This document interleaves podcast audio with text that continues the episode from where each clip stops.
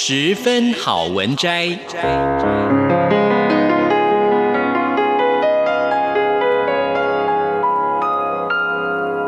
十分钟的心灵补给站。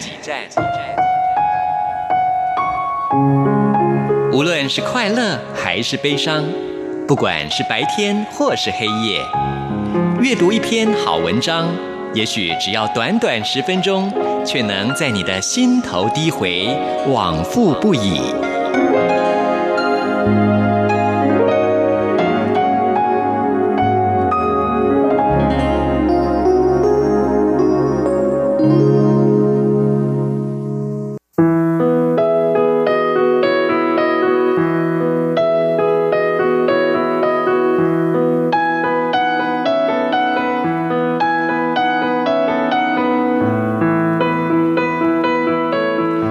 朋友欢迎您收听今天的十分好文摘，我是朱佳琪。今天我想跟大家分享这本书呢，是由时报所出版的《你的沟通必须更有心机》。这本书的作者是一位资商心理师陈雪茹。那么他从一些这个心理学的理论跟角度来看待沟通这件事情。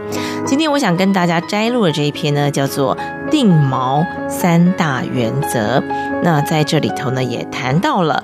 要如何谈判，成功几率才会高？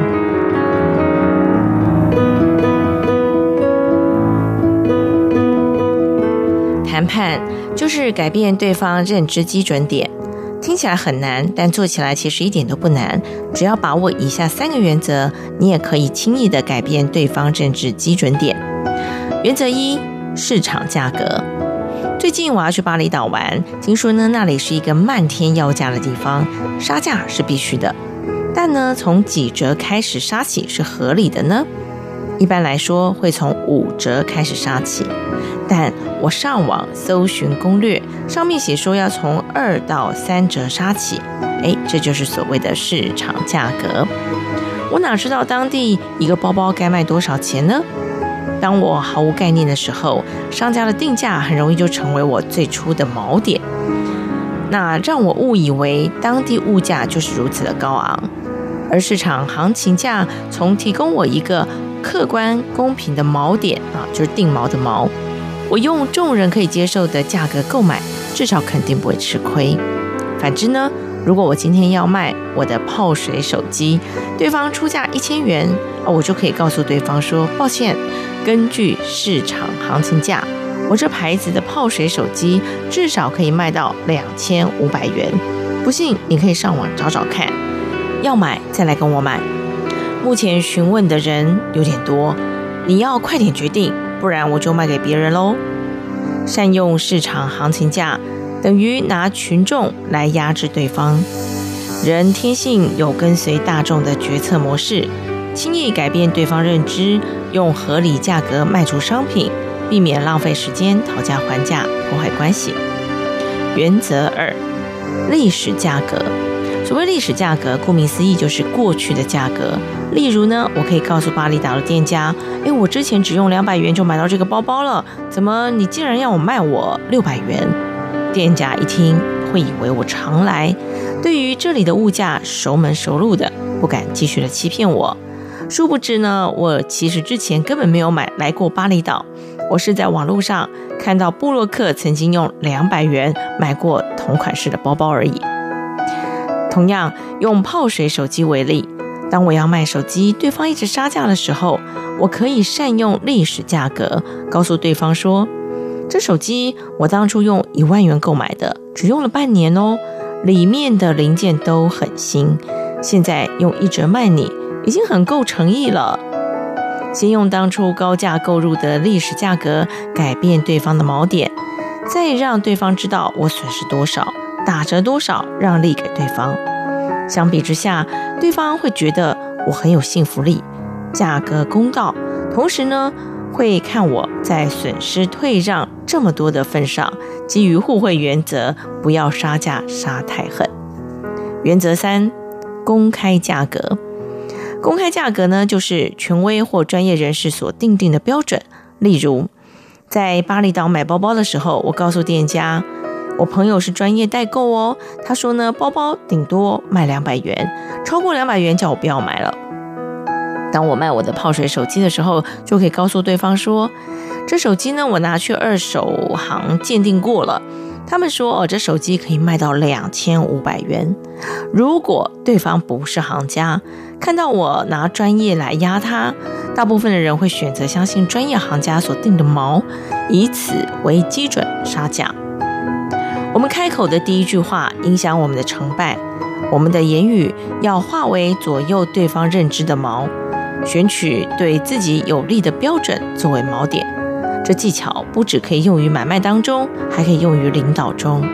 例如，你是主管，希望部门业绩增加，但若直接提出这个要求，势必呢遭到下属的反弹，因为业绩增加就代表着员工的工作量要增加，但薪水不一定跟着增加。身为主管的你，如何善用以上学到的三个原则？改变员工认知，愿意一起为增加业绩努力呢？好，我们可以举个例子来说，以市场价格来说，今年我们的组员都说要定下业绩达三亿元的目标，哎，这是一种从众压力哈，所以大家一起努力吧。再来用历史价格来说，你看这三年来的业绩成长率，每年都有百分之二。今年我们就再增加百分之二，达成三亿元的目标吧。第三个，用公开价格来说，老板，哎，这就代表着权威之人哈。老板说，今年要比去年的业绩成长百分之二，我们就定三亿元为目标吧。你可以找到有利的标准当挡箭牌，不但让下属无法轻易反驳。更重要的是，下属不会将工作量增加矛头指向自己，成功避免与下属的意见分歧的紧绷气氛，也让长官赏识你的管理有方，带领下属愿意跟你一起并肩奋斗。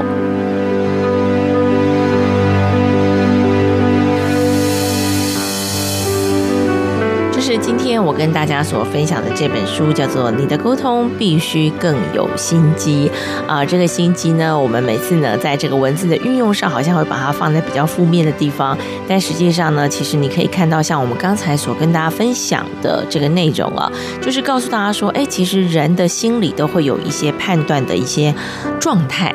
所以，如果我们可以善用这样子的一个认知方式去说服对方，去跟对方谈判的话呢，赢面可能会多一些。那除此之外呢，也提醒大家，就是什么叫做权威框架，什么叫做情绪绑架。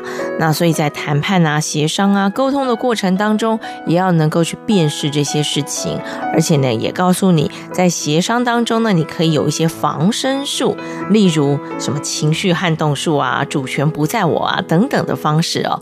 那么这个呢，都跟这个心理学的理论呢，还有这个心理学的说法做一些比较深的连结啊。所以呢，在这本书里头，我们可以看到有很多的策略，其实是跟掌握对方的心理状态是有关系的。但是呢，当然我们在谈这些所谓的战略啊、技巧的同时，我们还是必须要说，因为呢，你的对象是人，只要是人，就很难会有所谓的 SOP。